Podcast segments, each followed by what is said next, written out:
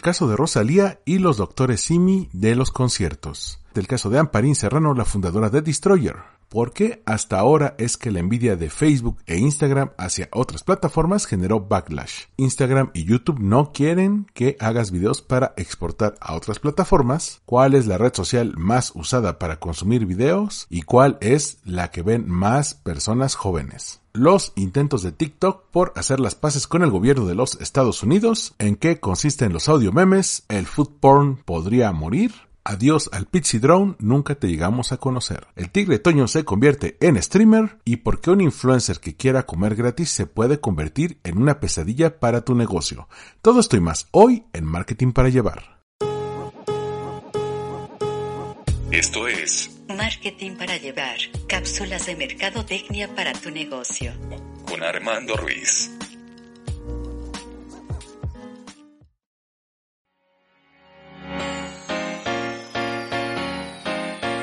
Gracias por acompañarme como cada viernes a Marketing para Llevar, cápsulas de mercadotecnia para tu negocio. Yo soy Armando Ruiz y me puedes encontrar en Twitter, Instagram y TikTok como Armando-MKT y además cada inicio de semana lanzo un newsletter con los temas que tienes que conocer, ya sea que explore los que veo aquí en cada episodio o te puedo adelantar algunos que saldrán en la próxima edición. Además te voy a recomendar algunas entrevistas que he hecho a emprendedores, expertos de marketing, creativos, gente que va midiendo hacia dónde se mueve la sociedad y el mercado.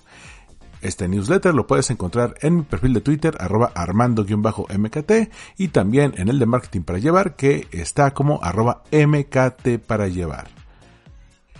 Semana leve, semana sin tanto drama como nos ha tocado, sobre todo después de ver todo lo de Elon Musk, todo lo de Instagram. Creo que esta es una semana bastante relax, que nos da tiempo para ver otros temas un poco más constructivos aunque no exentos de desgracias y de temas que vale la pena analizar. Por eso acompáñame a ver el tema, o mejor dicho, los temas de la semana.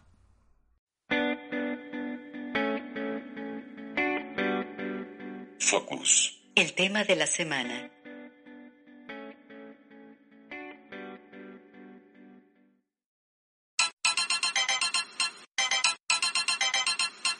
Comencemos con el caso de Rosalía y el peluche del Dr. Simi. Quizá te tocó ver en días recientes que Rosalía se presentó en el Auditorio Nacional aquí en México, que le arrojaron un peluche tuneado de el Dr. Simi. En caso de que no vivas en México o no conozcas al personaje, el Dr. Simi es la mascota de la cadena de farmacias, farmacias similares. Este pues es un doctor pelón, con bigotito, con su bata, es regordete y se hizo famoso porque desde hace años hay botargas, hay personas disfrazadas de doctores Simi con estos disfraces gigantes bailando afuera de las farmacias. Estos los fueron retirando poco a poco porque se hizo viral un trend a mediados de los 2000 en el cual había tipos que tacleaban a estos doctores Simi y pues se convertía en algo muy desagradable para el pobre tipo que estuviera ahí adentro. Sin embargo, comenzaron a vender desde hace algunos años los muñecos de peluche con un costo de 100 pesos y ocurrió algo que nadie veía venir a finales de 2021 comenzaron a arrojar en los conciertos doctores simi de peluche y no necesariamente en territorio mexicano. Hubo un caso de el concierto de Lady Gaga que fue en Canadá en el cual le arrojaron el muñeco aunque ella siguió con el show.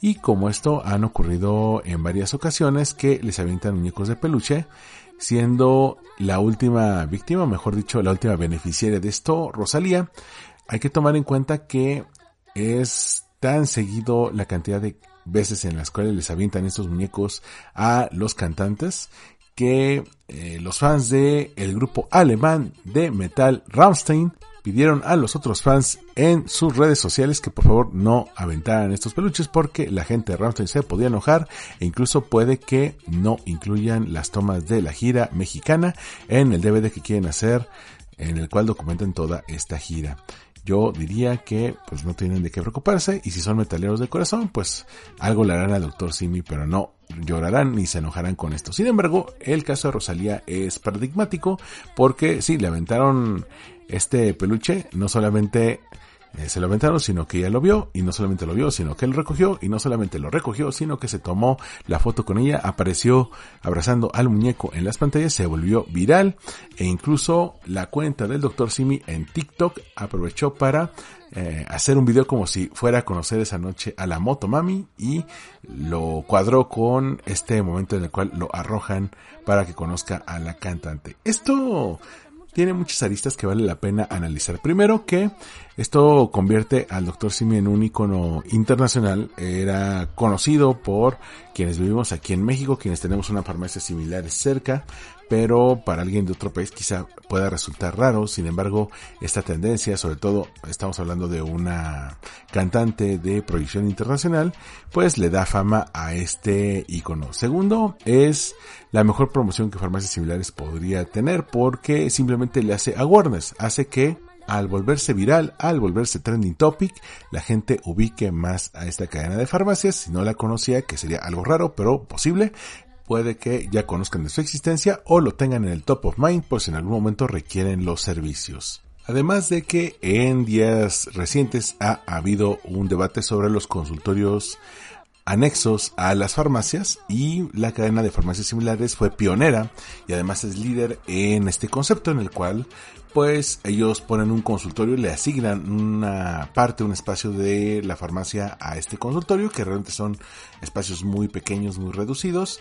Eh, normalmente solamente puede pasar un paciente a la vez o solamente hay un doctor atendiendo, pero para cuestiones menores, para eh, emergencias médicas que no sean graves, por ejemplo una gripa eh, o un dolor de cabeza, pues quizá pueden ser bastante útiles. Además de que las recetas que ellos dan eh, por la cercanía de la farmacia le llevan clientes a la farmacia, lo cual se convierte en un doble negocio, al grado de que la farmacia similares no le cobra una parte de lo que cobran los médicos. Los médicos cobran una cuota casi casi simbólica, comenzaron con 20 pesos, ahorita están en 50, pero de esos 50 la farmacia no se lleva nada. Este pago es íntegro para el médico, lo cual permite que muchos médicos que no tienen oportunidades de trabajo puedan tener un ingreso extra o puedan complementar el que tienen si también trabajan en un consultorio privado, en su propio consultorio o en algún hospital.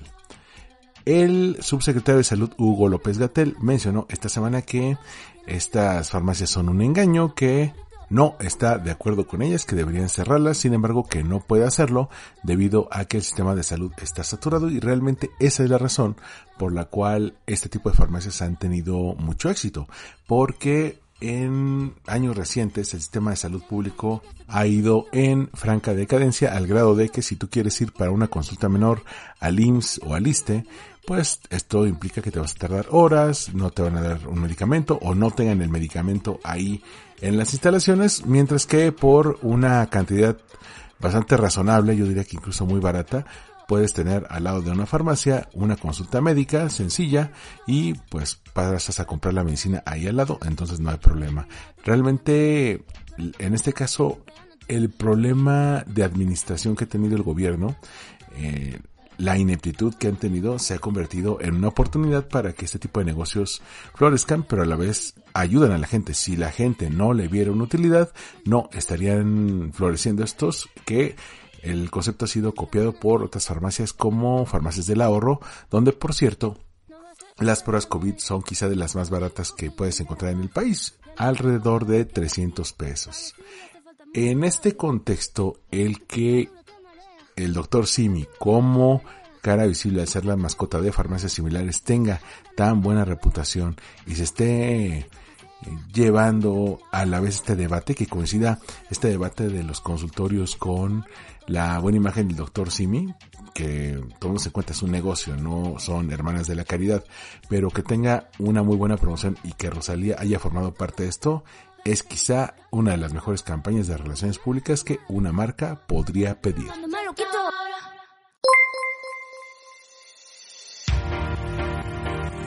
La semana pasada, el viernes justamente cuando salió el episodio anterior de Marketing para Llevar, ocurrió el sensible fallecimiento de Amparín Serrano. ¿Quién es ella? Bueno, ella fue la fundadora de la marca Destroyer, de esta serie de artículos, mayormente son juguetes, pero ha tenido otro tipo de productos que juegan, bueno, en un principio jugaron con la iconografía religiosa mexicana y el producto más conocido era una Virgen de Guadalupe con una cara muy infantil, tierna y la frase Virgencita, please. El éxito de este concepto le permitió a Amparín llevar sus diseños a otro tipo de productos que incluyen cuadernos, libretas, muñecas, tener sus propias tiendas, hacer algunas alianzas estratégicas como la que hicieron con Walmart, por ejemplo que cada 6 de enero hacen una rosca en los cuales el diseño del niño Dios corre a cuenta de Destroyer y también el diseño de la caja de esta rosca. Este es el único producto que he llegado a comprar. Sin embargo, han sacado muchos otros productos que ya hablaré más adelante. Lo cierto es que no era mm, pues una persona eh, completamente perfecta. Creo que nadie lo es. Y han habido algunos análisis que han salido en días recientes sobre eh, cómo esta marca pues también tuvo sus reveses. Uno de ellos es un producto con el que no coincido que se llama los Casimeritos este era un juguete de un cigoto al cual tenías que cuidar y en la caja se mencionaba que eh, estaban a favor de la mi vida, es decir, que era un juguete antiaborto y por lo que después se dio a confirmar, pues Aparín era de este tipo de postura antiaborto o como ellos mismos se dicen pro vida. Otra polémica en la que se vieron envueltos es cuando sacaron una línea de muñecas para niñas en las cuales cada muñeca tenía un nombre de platillo típico mexicano y a una niña morenita, la más morenita del set, le pusieron de nombre mole de olla y además su mascota era una garrapata, lo cual levantó las cejas de muchas asociaciones que están en contra del racismo, lo cual es un problema muy fuerte aquí en México.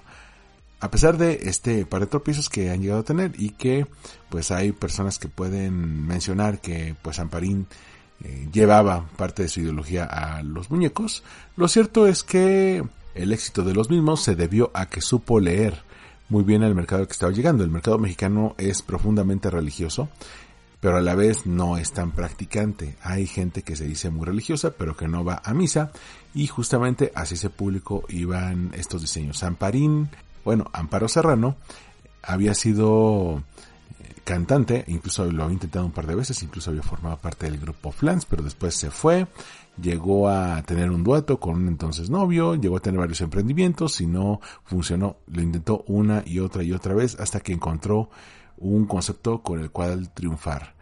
Y ya sea que estés de acuerdo con la manera en que ella se condujo en vida, yo tengo muchas diferencias, pero hay que reconocer que si una marca pequeña mexicana se logró colocar como la favorita en cuanto a las compras de juguetes para la temporada navideña en muchas generaciones, como lo hizo eh, toda la línea de productos de Destroyer, es por algo, porque supo leer qué le gustaba a la gente, qué le gustaban a las niñas, que era su principal público, y de qué manera llegarles.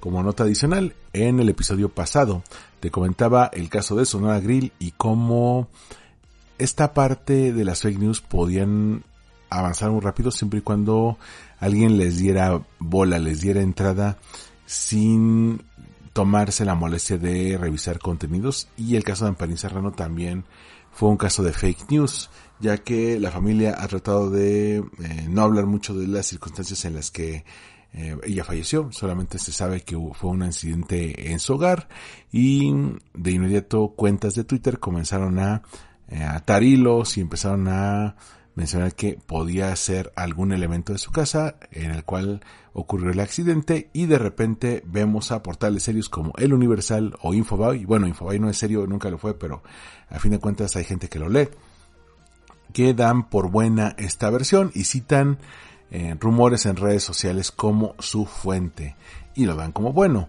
lo cual hace que al tener un medio que lo está publicando, mucha otra gente lo dé como verídico y ya me tocó ver videos en TikTok aseverando que así ocurrió sin tener mayor información. Esta cadena de desinformación donde al final de cuentas dices, no, es que lo publicó tal medio, pero el medio se basa en un rumor y realmente lo haces por jalar clics, se convierte en una fuente enorme de desinformación y además una falta de respeto para pues, una persona que murió. Pero bueno, descanse en paz Ampani Serrano, la marca que fundó seguirá, seguirá en otras manos, eh, otras personas lo dirigirán, eh, se irá adaptando como lo hacen todas las marcas que quieren ser exitosas, se irá adaptando a los valores, a lo que las nuevas generaciones están esperando de ellas, como lo hemos visto con Barbie, como lo hemos visto con G.I. Joe, con He-Man, es decir, las marcas, en este caso de juguetes, evolucionan y no dudo que Destroyer vaya a vivir muchos años más. Yo que me quedaría de todo esto, pues que fue un caso de éxito empresarial.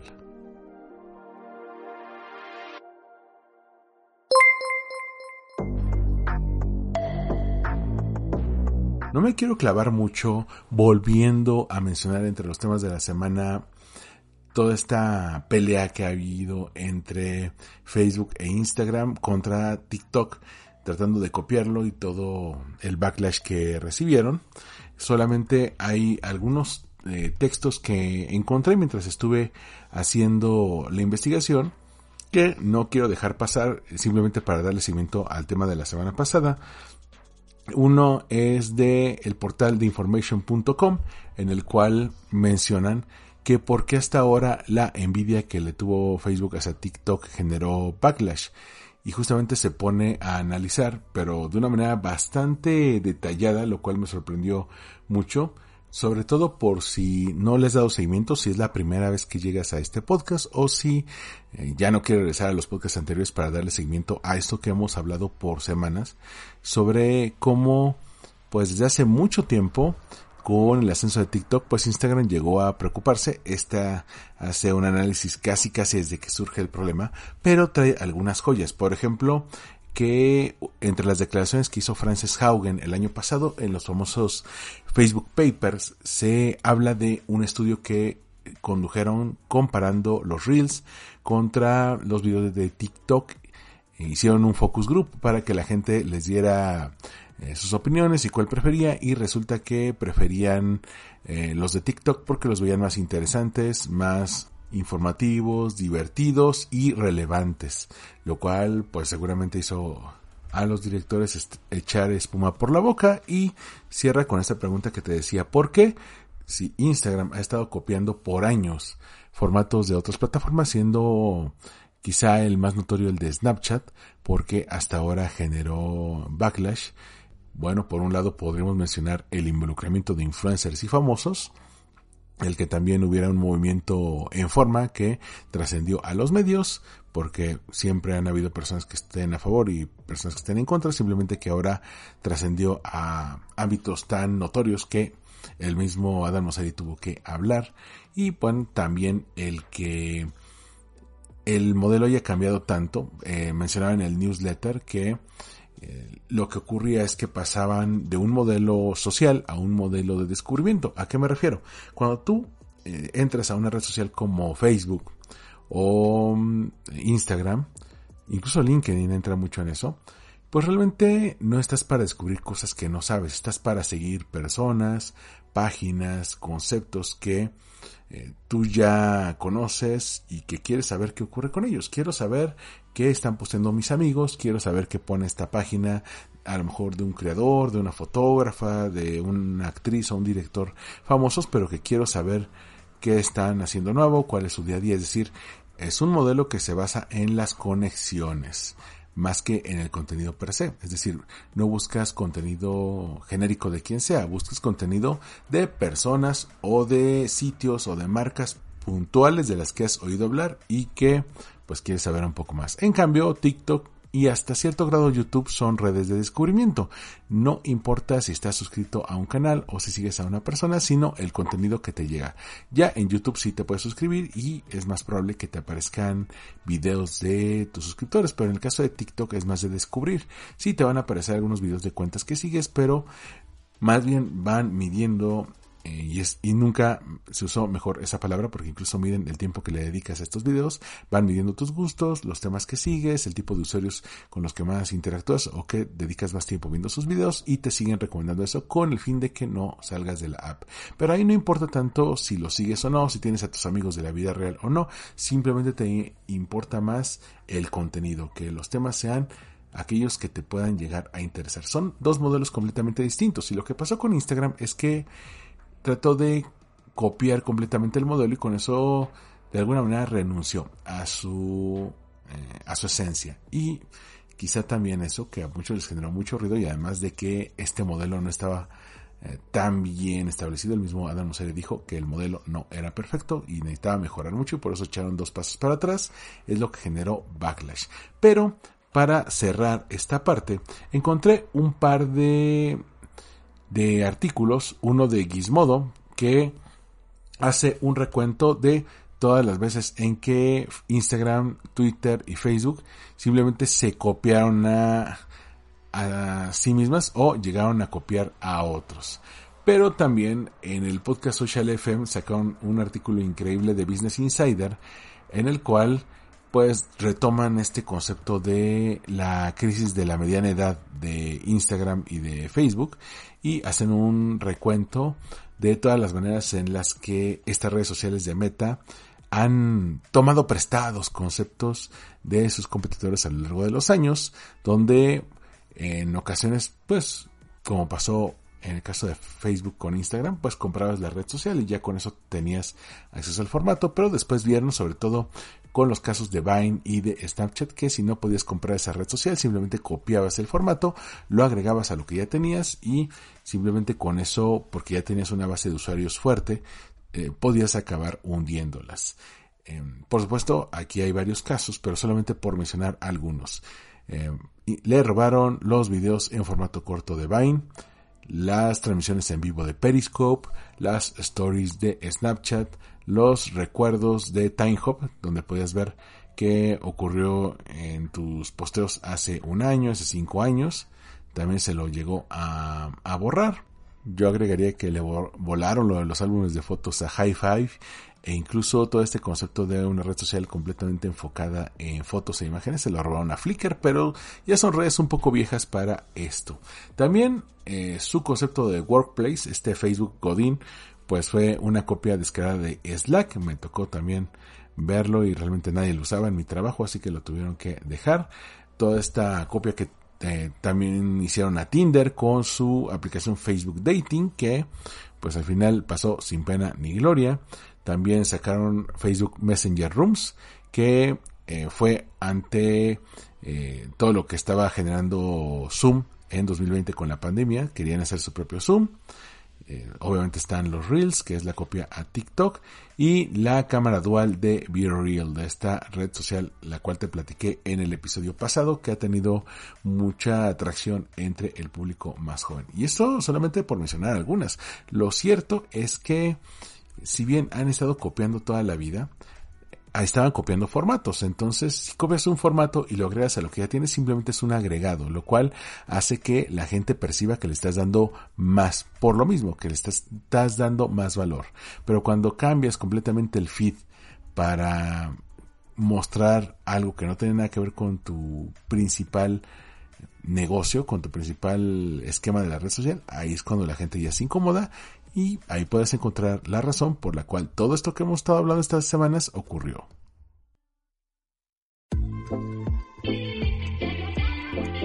Spotlight, temas para dar seguimiento.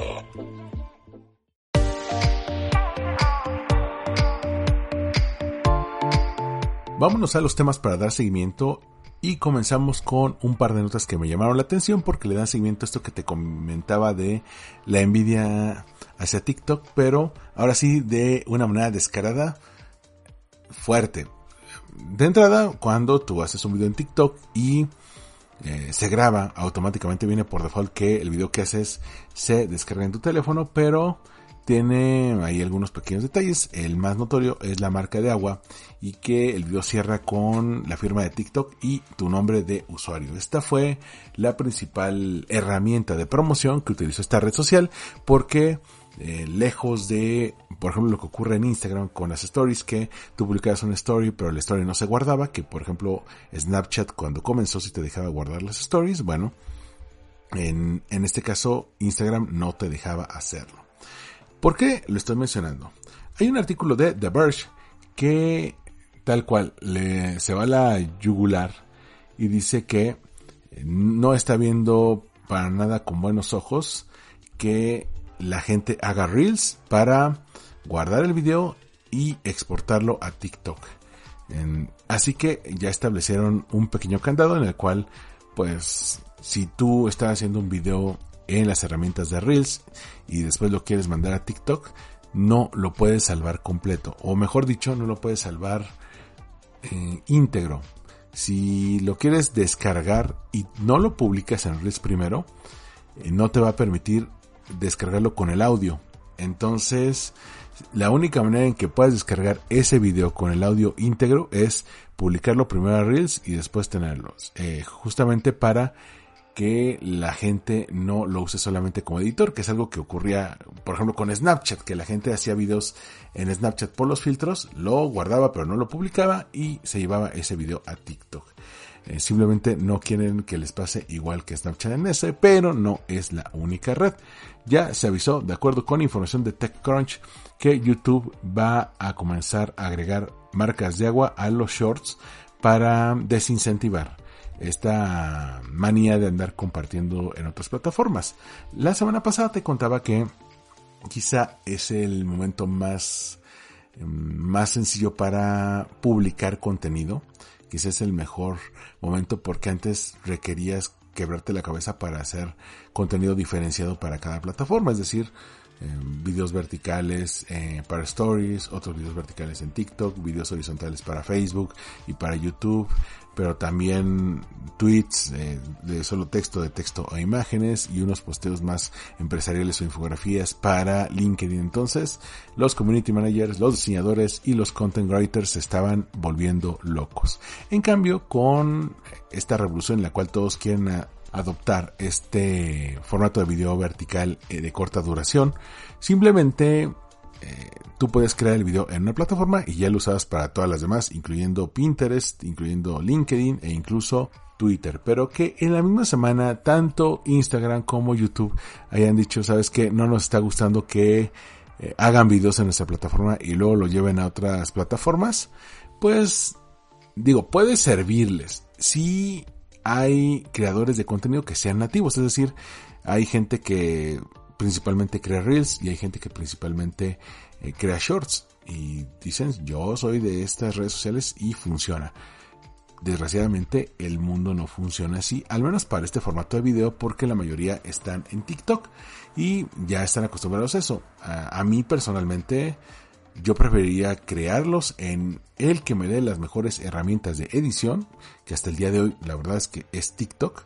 Y eh, una vez eh, ya creándolo con la marca de agua, aunque después podré usar otro software para quitarle la marca de agua de TikTok, simplemente los exporto a otro lado.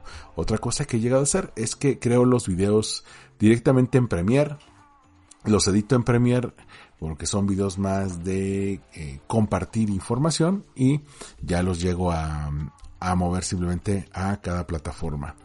Pero ojo, cuando tú creas un video de cero, incluso cuando te estás grabando en el creador interno, el video no es completamente tuyo, ni vas a poder descargarlo tal cual lo concebiste. En el caso de TikTok, sí ya le he notado ciertas cosas. Primero que baja la calidad del video, no es la misma calidad el video que estás viendo que el video que descargas para tu teléfono.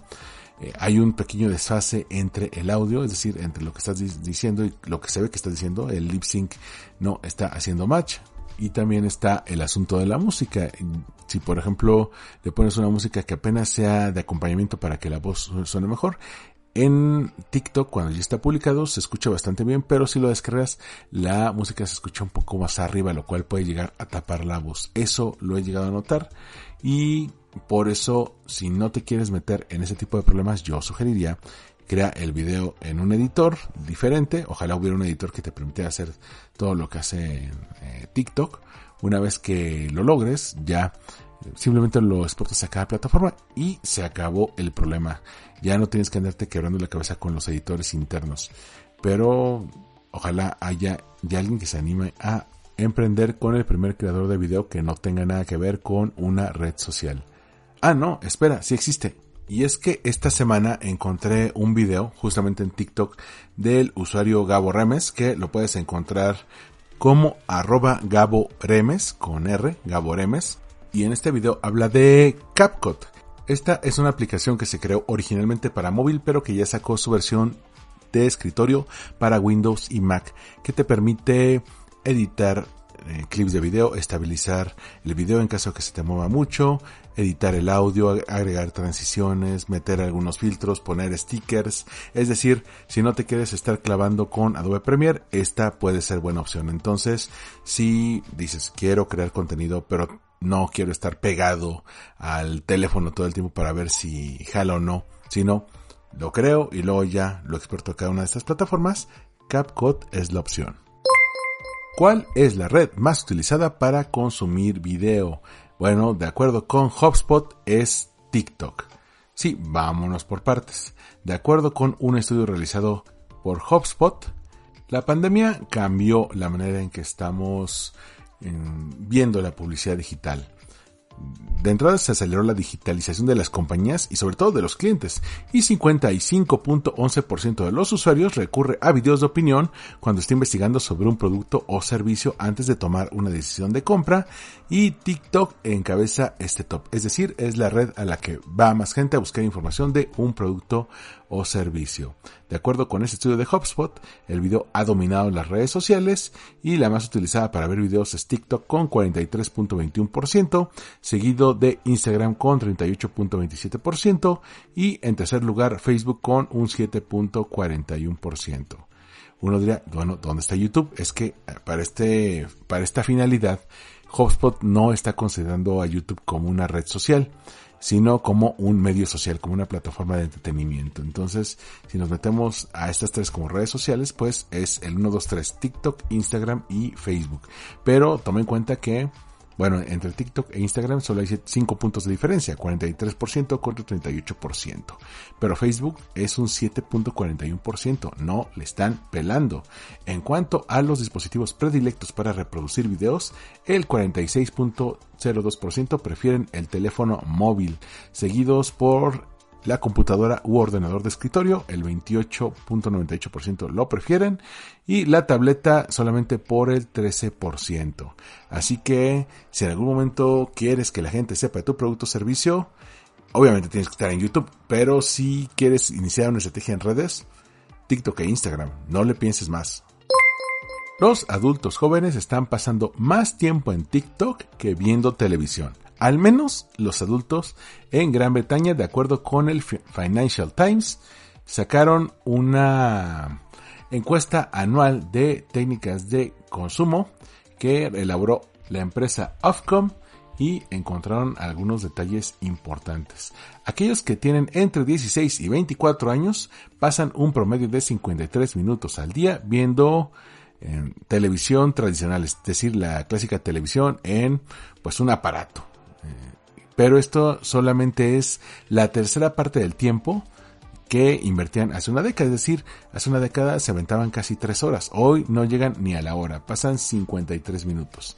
En contraste, la gente que tiene 65 eh, años pasan siete veces ese tiempo. Es decir, pasan casi siete horas viendo televisión tradicional, lo cual si has pensado en tu papá, en tu abuelita o tu tía, exacto, ahí está la respuesta. Pero ¿por qué hacen esta aseveración de TikTok? El mismo estudio de Ofcom estima eh, y además fue medido por Ipsos, eso es importante mencionar, que aquellos que tienen entre 15 a 24 años pasan 57 minutos al día en TikTok. Es decir, cuatro minutos más que viendo televisión. Es decir, pasan más tiempo invirtiéndole en TikTok que en la televisión. Si cruzamos esto con el hecho de que hace 10 años pasaban tres veces más tiempo viendo televisión, pues estamos ya llegando a un punto de, de break-even point, un punto de equilibrio o mejor dicho, un punto en el cual se están cruzando las curvas donde las redes sociales con video se están convirtiendo en la principal fuente de información. Uno diría, es que sí, esto está ocurriendo en la Gran Bretaña, sí, pero toma en cuenta que si bien es una sociedad donde se adopta más Internet, estamos llegando a un público que de entrada está más tecnologizado. Muchos de ellos no conciben la vida sin un teléfono móvil o han pasado toda su vida acompañados de uno. Vámonos a noticias positivas de TikTok, ya veremos después las negativas, y es que el portal trapital.co, si tú no has seguido todo lo que ha hecho esta red social para poco a poco afianzarse en el ámbito publicitario, sacaron un artículo en el cual desmenuzan el plan de TikTok para poder hacer las redes sociales. Y es que te comentaba en el newsletter también que una vez que esta red social logró sortear este problema que tuvo con el presidente Donald Trump, pues se enfocó en crecer, crecer y crecer para al menos convertirse en alguien competitivo ante Facebook. Y habíamos visto varias cosas, que había extendido sus videos eh, hasta una longitud de 10 minutos para algunos usuarios, no para todos. Lanzaron eh, funciones como Sound On, lanzaron TikTok Music o al menos registraron el nombre.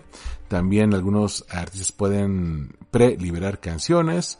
Puedes eh, mejorar la función de búsqueda e incluso tienen un marketplace de NFTs. Pero además se pone a desmenuzar todas aquellas cosas que no les han funcionado, por ejemplo los conciertos online, que en algún momento tuvieron un concierto de The Weeknd y solamente tuvo 2 millones de usuarios activos viéndolo, pero si lo comparamos con los 27 millones que tuvo Travis Scott en Fortnite, definitivamente se quedó muy por debajo. Hace un balance de aquello que les ha salido y aquello que no, así que si tú eres gran estudioso de qué está ocurriendo y por qué todos mis clientes me están pidiendo videos para esto, ya sabes, échale un ojo a esto que te voy a poner tanto en el hilo de Twitter como en el newsletter. Ahora, en cuanto a noticias de TikTok, eh, están lanzando unas cosas llamadas shopping ads que pues básicamente son anuncios con los cuales vas a tener un botón para que puedas comprar el producto. Ya ni siquiera que te manden a la tienda que lo puedas comprar directamente. Estos shopping ads pues van a permitir a las marcas, sobre todo si quieres impulsar un producto en particular o se está volviendo un producto de moda porque lo pusieron eh, de moda con un tren dentro de la plataforma, pues ya podrás eh, comprarlo. Esto ya existía en la versión china, en el famoso Douyin, pero ya están poniendo a prueba esta opción. ¿Cómo saben que funciona? Bueno, de entrada, 56% de los usuarios dicen que el ver anuncios en TikTok les motivan a descubrir nuevos productos y marcas. 48% dice que están interesados en hacer una compra desde TikTok y 70% de los usuarios de TikTok dice que eh, es eh, posiblemente más fácil de comprar a través de la misma plataforma sin salir de ahí. De acuerdo a los números de esta opción. Eh, también lanzaron un documento para si quieres comenzar a hacer la prueba de, eh, de un Shopping Ads por donde tienes que ver. De hecho, hacen como una guía básica, un ABC para eh, los publicistas que quieran comenzar a echar estas opciones, cómo optimizar este tipo de publicidad e incluso cómo sincronizar tu catálogo de productos con estos anuncios. Así que te voy a dejar este artículo que es de Social Media Today por si ya quieres comenzar y dices, oye, pues mira, vamos a intentarlo, no perdemos nada. Pero quizá la que para mí me parece la más interesante de las características que ha lanzado esta aplicación esta semana y que a la vez es un poco disturbing es esta función con la cual vas a poder generar fondos para eh, cuando haces la pantalla verde dibujados por inteligencia artificial. Sí, así como lo ves. Quizá te suene este caso de DALI y DALI 2, esta inteligencia artificial que dibuja.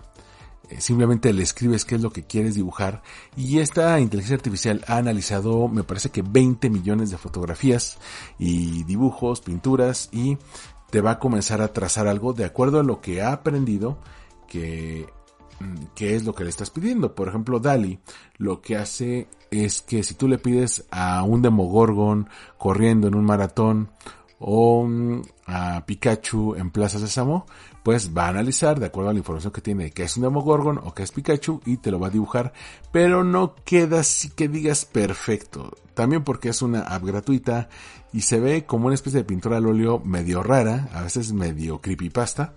Entonces, con eso tratan de hacer una especie de Uncanny Valley. ya más adelante te diré de un video en el cual se metieron a ver el famoso DALI 2, que es una versión más eh, refinada, que incluso te puede hacer rostros humanos, pero eh, la misma programación te impide hacer eh, rostros de gente conocida, de gente famosa. Si tú le pides hacer una cara de Leo Messi, no te lo va a hacer tal cual, va a eh, tomar fotos de Leo Messi y te va a hacer como su versión, pero no va a ser parecida. Es un poco esto que decíamos de la Uncanny Valley, donde algo se ve tan perfecto que tú comienzas a desconfiar. Bueno, TikTok anunció que por si tú quieres hacer un video con pantalla verde, pero no encuentras una imagen que pueda servir para que tú la tengas de fondo, por ejemplo yo en mis videos de TikTok suelo utilizar mucho pantalla verde para ejemplificar con algún video, con alguna foto lo que estoy eh, explicando, bueno ya lo puedo dibujar y así ya no me clavo tanto en estar buscando la imagen perfecta o hacer el screenshot perfecto para que ahí me pueda aparecer. De momento no creo que sea algo que le resta a la plataforma. Creo que la gente lo va a abrazar bastante bien, creo que la gente lo va a utilizar. Es una de las tantas formas de agarrar la inteligencia artificial, meterlo en el día a día. Eh, también hay que ver qué tan, qué tan bien le sale, porque este artículo que eh, encontré de The Verge, hay, hay dos, uno de The Verge y uno de marketingdirecto.com. Mm, los ejemplos que ponen, pues no se ven tan, mal.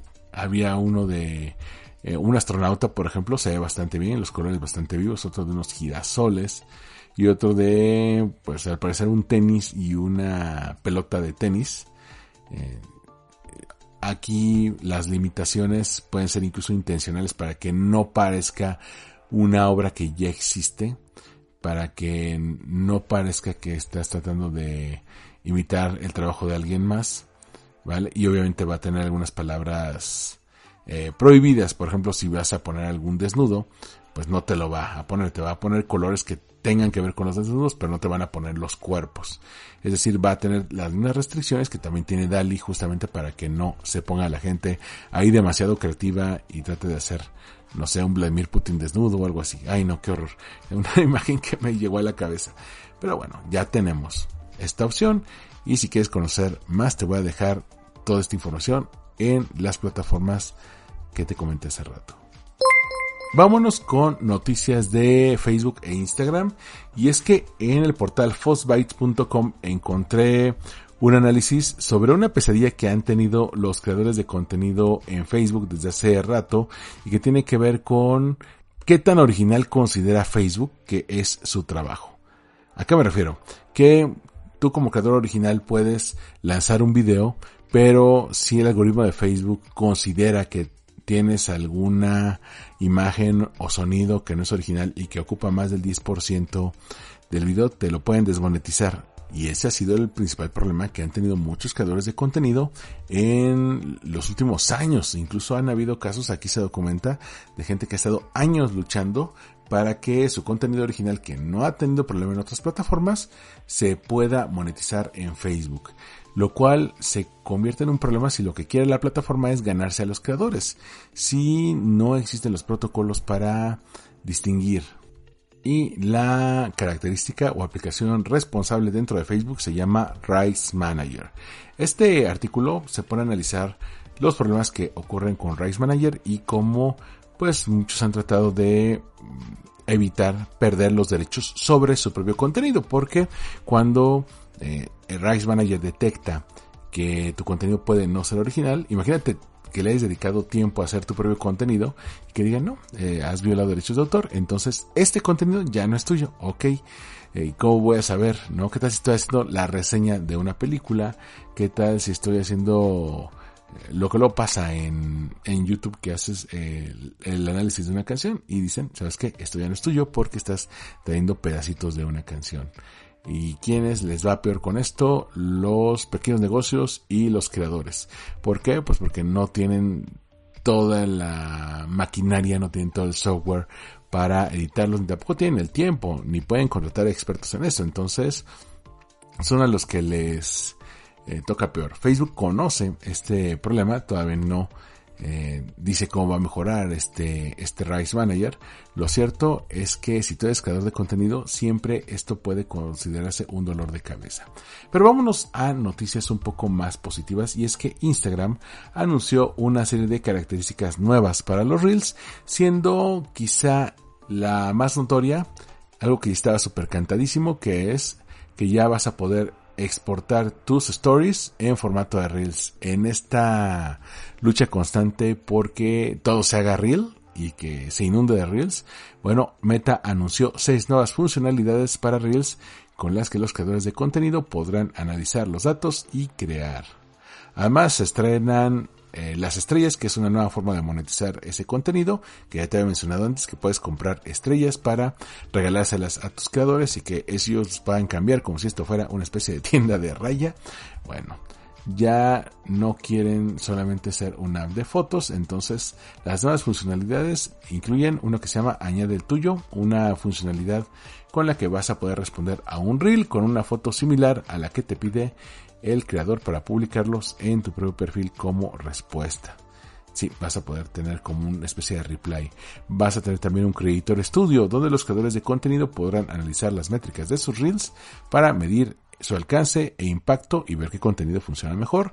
El famoso de estrellas que te mencionaba, una nueva forma de monetizar, donde la gente va a poder ganar estrellas por sus reels, una especie de copia a las propinas de TikTok la opción de remix donde los usuarios van a poder hacer su propia versión de sus reels favoritos. De nuevo, una copia. También las stories y memorias, no solamente las stories, sino también los recuerdos se van a poder convertir en reels, donde las memorias de Facebook y las stories de Instagram se podrán usar para autogenerar un nuevo reel único. Además, los videos de 15 minutos también pueden entrar en esto, como te decía hace un par de semanas. Y por último, los reels de Instagram se van a poder subir en simultáneo a Facebook. Sí, justamente como ocurre con las stories, que si tienes vinculadas las cuentas de Facebook e Instagram, pues subes una story y se lanza el otro, lo cual a mí me parece perfecto porque ya no tienes que andar subiendo primero en una y luego en otra, ya es mucho más sencillo. Y la última nota que tiene que ver con Facebook volvemos un poco a lo no tan bueno, es que de acuerdo con TechCrunch, Facebook está batallando por mantenerse en el top 10 de las apps más descargadas, al menos en, eh, en la de iPhone, en la App Store de Estados Unidos.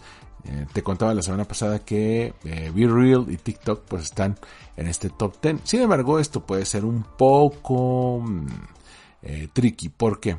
Porque a estas alturas del partido ya medio mundo tiene Facebook ya es como canasta básica, incluso ya muchos teléfonos lo tienen ya incluido, ya descargado, ya no necesitamos descargarlo porque ya está ahí. Eh, lo que sí va a ocurrir es que si más usuarios se suman a estas dos plataformas, a BeReal y a TikTok, evidentemente pues lo van a descargar más porque no existía en su plataforma. Entonces esto que dicen de que Facebook está batallando, bueno es que es parte natural, la saturación del mercado. Ya todo el mundo tenemos Facebook. Ya no es necesario seguir descargando la nueva versión eh, o simplemente si no lo tenemos descargarla de cero, sino simplemente actualizar la que ya tenemos. Hay una nota que me encantó del Wall Street Journal y es que YouTube eh, tiene planes para hacer un marketplace para los diferentes canales es decir, una Channel Store, ese es el nombre con el cual lo están manejando de momento, que busca ser similar al de Amazon Prime, al de Roku o al de Apple. ¿A qué me refiero con esto? Eh, si ha sido Amazon Prime, creo que es el más evidente, puedes tener suscripciones de streaming de proveedores eh, adicionales dentro del canal, es decir, te va a costar ah, algo más que tu suscripción mensual, pero puedes tener contenido exclusivo. Por ejemplo, aquí en México tenemos el de Paramount, eh, tenemos el de Stars, el de TV Azteca, eh, el de MGM también me ha tocado, o el de TSM. Entonces puedes tener acceso a series y películas que solamente son de esas casas productoras. Simplemente lo que YouTube quiere hacer y de momento en Estados Unidos es lanzar estos canales para que si tú quieres utilizar la tecnología de YouTube para acceder a estas opciones de streaming, también lo puedes hacer. De momento está en etapa de desarrollo y esperan sacarlo en el otoño de este año. A mí me hubiera gustado más que lo hicieran con los canales que seguimos, pero bueno, no se puede pedir todo en la vida.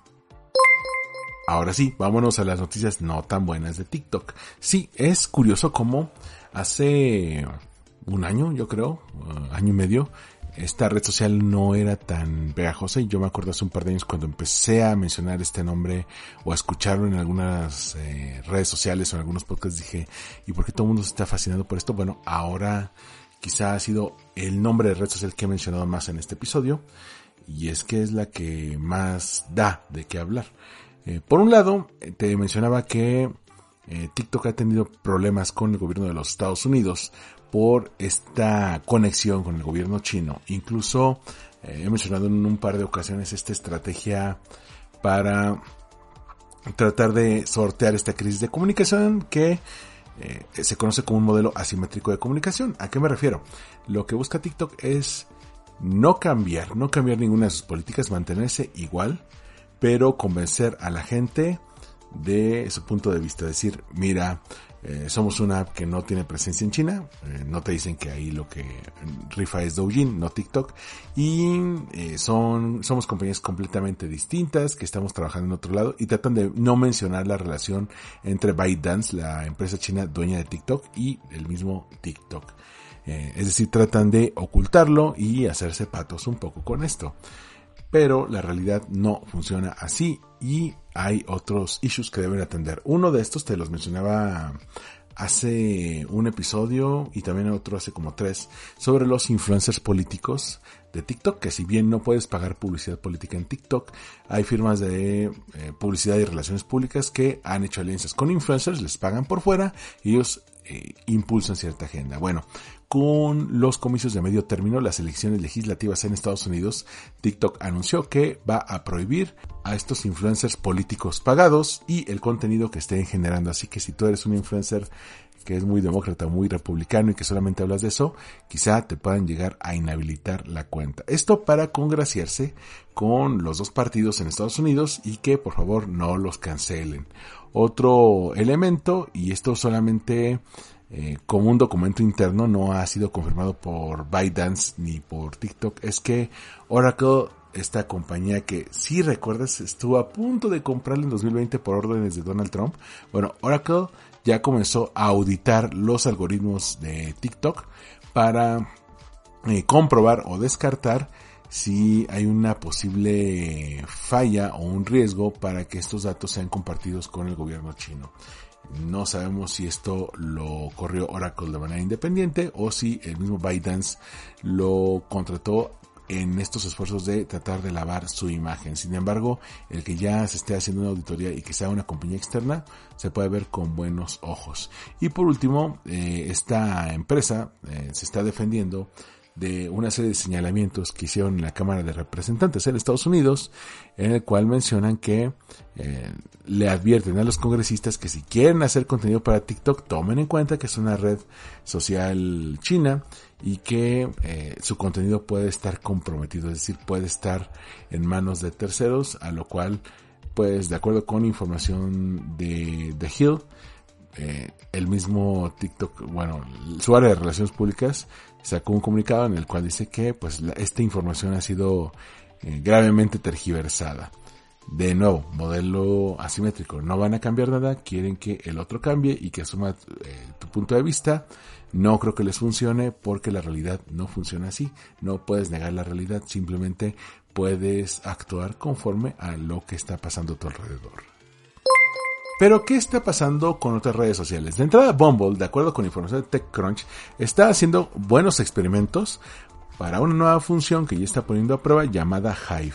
Esta mm, nueva serie de características incluye chats grupales, encuestas y videollamadas para esta nueva herramienta de networking. Eh, por supuesto que apenas está en etapa de pruebas, pero imagínate videollamadas en Bumble.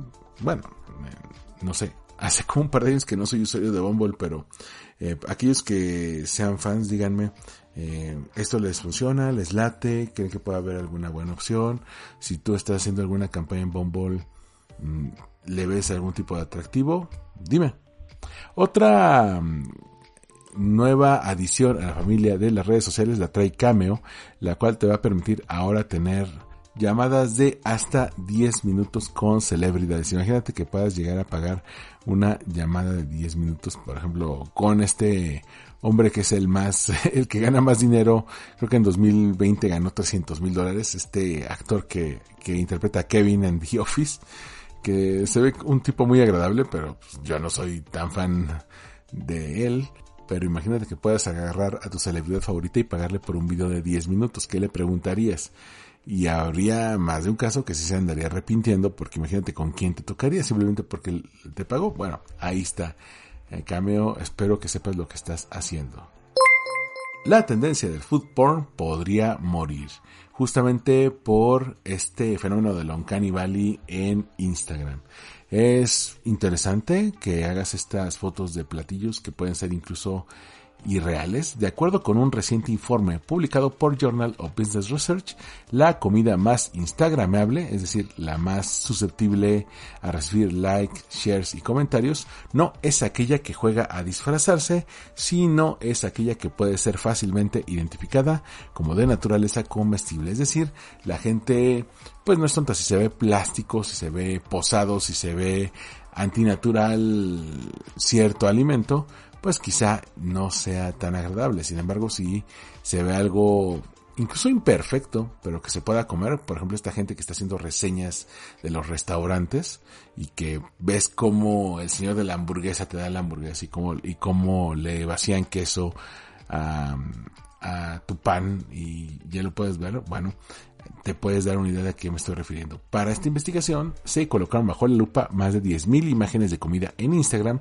valiéndose de Google Vision, un algoritmo apoyado por Machine Learning que extrae insights de las imágenes. Lo que encontraron no te lo vas a creer.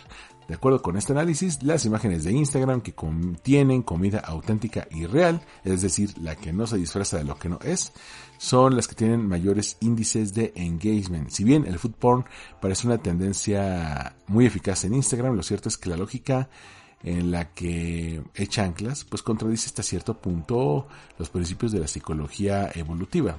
Tomemos en cuenta que los humanos evolucionamos para reconocer de manera visual lo más rápidamente posible los alimentos disponibles y cuando quieres enamorarlos con imágenes falsas, pues esto puede hacer que la gente no llegue a confiar, no se van a sentir bien. Si te dijera el término audio meme, ¿qué sería lo primero que te llega a la mente? Bueno, el New York Times sacó un análisis, obviamente desde el punto de vista estadounidense, pero creo que cualquiera lo puede encontrar desde su propio país, desde su propia región, de este fenómeno conocido como los audio memes, que encontraron su casa, adivina dónde, en TikTok.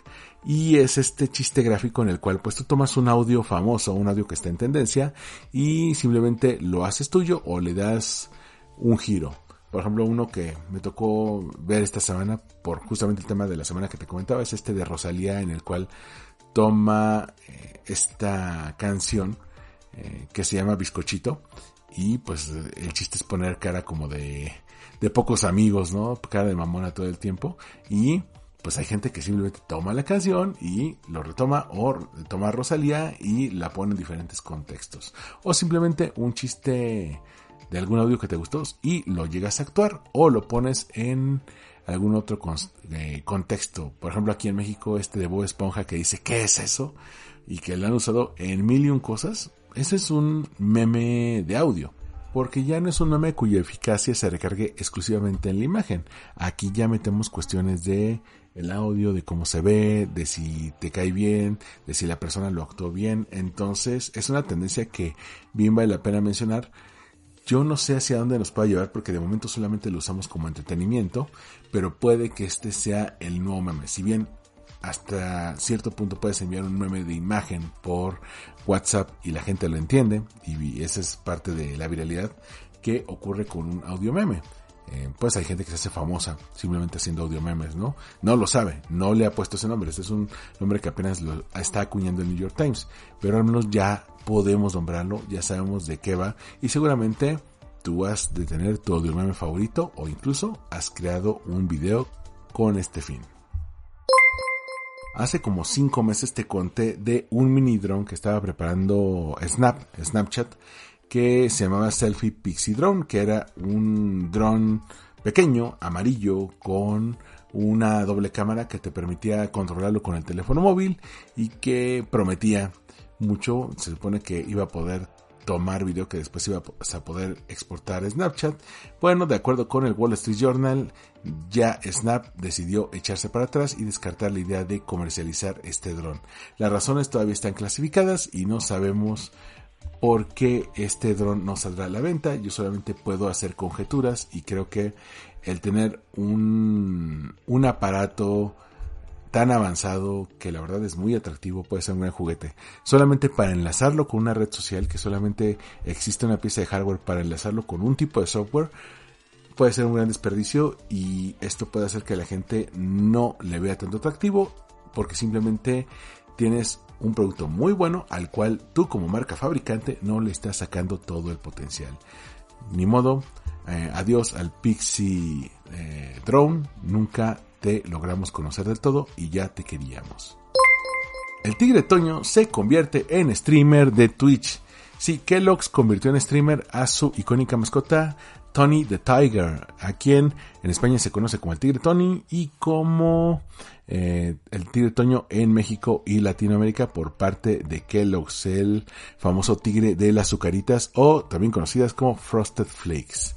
Bueno, quizá es el primer caso documentado de una mascota que se convierte en streamer, en streamer de Twitch. Sí, hemos visto a mascotas que han bailado en TikTok, hemos visto mascotas que han hecho stories en Instagram o memes, pero eh, un, un streamer no, no lo habíamos visto y esto gracias a la colaboración con el Brand Partnership Studio de Twitch permitió que Kellogg's eh, echara esta prueba con eh, Tony the Tiger el, para lanzar la primera marca a nivel mundial en trabajar con Twitch transformando a su mascota en un VTuber o YouTuber virtual. Esto lo hará en el evento que se transmitirá directo el próximo 19 de agosto, al que han bautizado como Great Cereal Bowl of Greatness, es decir, el bowl de cereal grandísimo de la grandeza. Eh, tomar en cuenta que ese great es eh, su eslogan, es su grito de batalla en inglés. Aquí en español era el famoso Greatísimas, ¿no? Y va a tener su propio canal de Twitch, sí, el canal de Twitch de Tony Tiger, y por supuesto que ahí voy a estar viéndolo, no me molesten, quiero verlo porque es mi mascota favorita, tanto que tengo aquí un Funko Pop que me regaló Adri de eh, Tony the Tiger, pero no el Tony the Tiger actual, sino el retro, el original, el de cabecita redonda, tan tierno todo ese. Entonces, eh, no estará solo, se enfrentará contra conocidos streamers como Brandon O'Neill, también conocido como Gold Glove, Chrissy Constanza y Jaquim Johnson, también conocido como Big Cheese. Se va a enfrentar a ellos en un juego Battle Royale. Este es importante porque pues las marcas no habían encontrado una forma que no fuera andarle pagando a los streamers para anunciarse en Twitch. Y creo que llevar a las mascotas y llevar este branding me parece súper original. Por supuesto tienes que cuidar muchas opciones, muchos detalles, ver eh, que la voz sea lo más parecida a lo que conoce la gente, que tenga un estilo, que el actor que lo interprete le dé una personalidad. hay tantas cosas que pueden salir mal, pero ¿quién no quisiera ver a su mascota favorita en una transmisión en vivo respondiendo dudas, platicando de algún tema que te pueda parecer interesante. No, me recuerda un poco a esto que hizo del Ramones en otro rollo que eran las carreras de botargas donde muchas mascotas de marcas que tenían justamente esta botarga, este disfraz gigante, pues competían y simplemente tú te podías divertir viéndolas, ¿no? Pero llevar esto a un entorno digital, por supuesto que me gusta mucho. Y cerramos con el caso del youtuber Borja Escalona que me pone los pelos de punta porque es la pesadilla de cualquier restaurante. Este youtuber eh, buscó comer gratis en un restaurante en eh, Pontevedra, en Galicia, eh, en, la, en, la, ciudad de Vigo. Él se metió a un conocido restaurante llamado Atapa do Barril, pero se molestó cuando le quisieron cobrar la cuenta cuando la mesera llegó con la cuenta para pagar, este tipo les dijo que él le estaba pagando con publicidad porque hizo una videoreseña del lugar. Que le dijo que pues no, que para cualquier videoreseña o publicidad se tuvo que haber puesto de acuerdo con los dueños antes y lo que este cuate hizo fue pues eh, hablar mal del restaurante, eh, comentárselo a sus seguidores y los seguidores fueron en masa a Google. Imagínate, no hay nada peor. Se van a Google Maps a poner reseñas negativas del el restaurante simplemente porque pues no aceptaron que este tipo les pagara con eh, publicidad, ¿no? Que por, por pedirle dinero porque el tipo, pues así quería entrar a, a comer gratis, lo cual a mí me parece muy injusto, pero también puede sentar un muy mal precedente, porque puede que haya más youtubers o más influencers así que quieran comer gratis o que quieran hacer la reseña.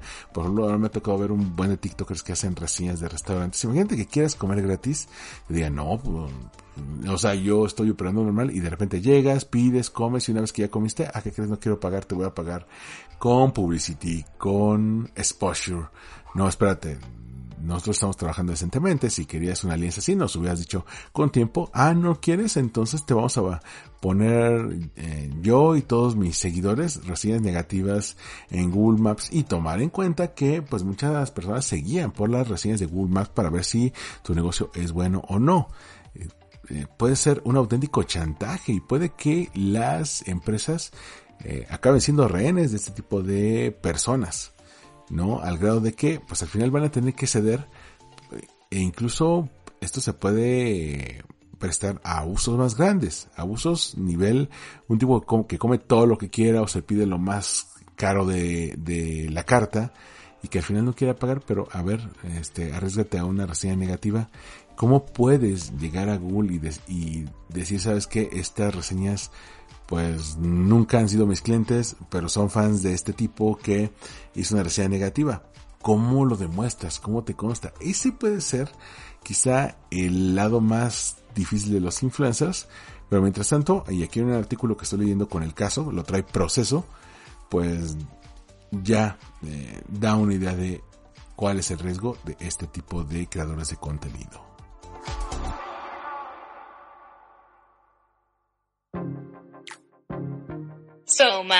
Libros, cine, series, recomendaciones de marketing para ti.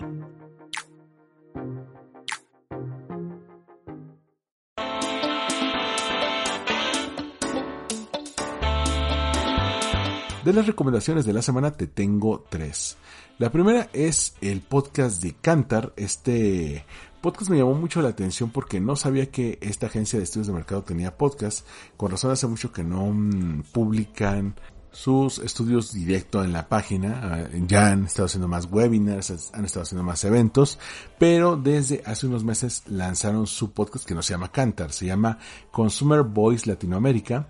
Eh, el autor se llama World Panel by Cantar y eh, cada semana van exponiendo un tema que tiene que ver con alguno de los estudios que han lanzado. Por ejemplo, tienen un, eh, uno sobre la inflación, uno del Día Mundial de Chocolate, otro sobre eh, el cómo nos aceptamos después de la eh, pospandemia, cuál es el escenario de retail, hacia dónde va el e-commerce, cuáles son los consumer insights, cómo vamos saliendo del confinamiento y todo eso lo puedes llegar a ver. Son capítulos de, que van de los 9 a los 30 minutos de momento eh, solo van como unos ocho episodios, así que puedes ponerte al día con esto y bueno, ya te lo he comentado aquí muchas veces, Cantar firma líder a nivel global de estudios de mercados, es eh, muy confiable a la hora de compartir conocimiento. Mi segunda recomendación es la serie Only Murders in the Building, que va en la temporada 2 y la siguiente semana termina temporada. Siempre me llama la atención una serie bien escrita, una comedia sencilla, ligera, no te pide quebrarte la cabeza, pero a la vez es tan divertida protagonizada por Steve Martin, que también es creador de la serie, Martin Short y Selena Gómez. Estos dos, junto con Steve Martin, son productores ejecutivos de la serie y eh, siguen la vida de eh, dos personas ya de, edad avanzada y una chica millennial que está llegando a los 30, que viven en una construcción lujosa en un edificio en el Upper East Side de Nueva York cuando descubren que matan a una persona. Eh, no, lo matan ellos, en ellos se encuentran a una persona muerta y ellos que son tan fans de los podcasts de True Crime deciden investigarlo por su cuenta, lo cual genera una serie de misterios y también es una intriga bastante buena, pero con un tono de comedia y tomar en cuenta que esta es de las series consentidas de las más nominadas en los Emmys de este año. Mi tercera recomendación, ahora que te estaba comentando de la inteligencia artificial de TikTok. Es un video de Damian Cook, que me voló la cabeza. Es un video que él tardó mucho tiempo en hacer y que te muestra cuáles son los usos de la inteligencia artificial más comunes hoy en día, desde el perfilamiento y el dibujo de rostros, eh, software de dibujo como el de DALI o el que te puede ayudar a escribir tus textos, tu tesis, incluso el abstract de algún paper académico, todo eso que te puede ayudar la inteligencia artificial, pero también se mete desde el punto de vista de cómo opera, cómo funciona, cuál es la manera en que ah, ha logrado llegar a este nivel de desarrollo, cuáles son los riesgos éticos y por supuesto las principales aplicaciones con enlaces para que puedas utilizar todas las herramientas que ahí te mencionan. De mi parte sería todo. Gracias por haberme acompañado en otro episodio de Marketing para Llevar, cápsulas de mercadotecnia para tu negocio. Yo soy Armando Ruiz y me puedes seguir en Twitter, Instagram y TikTok como Armando-MKT. Nos escuchamos en el próximo episodio de Marketing para Llevar. Hasta la próxima.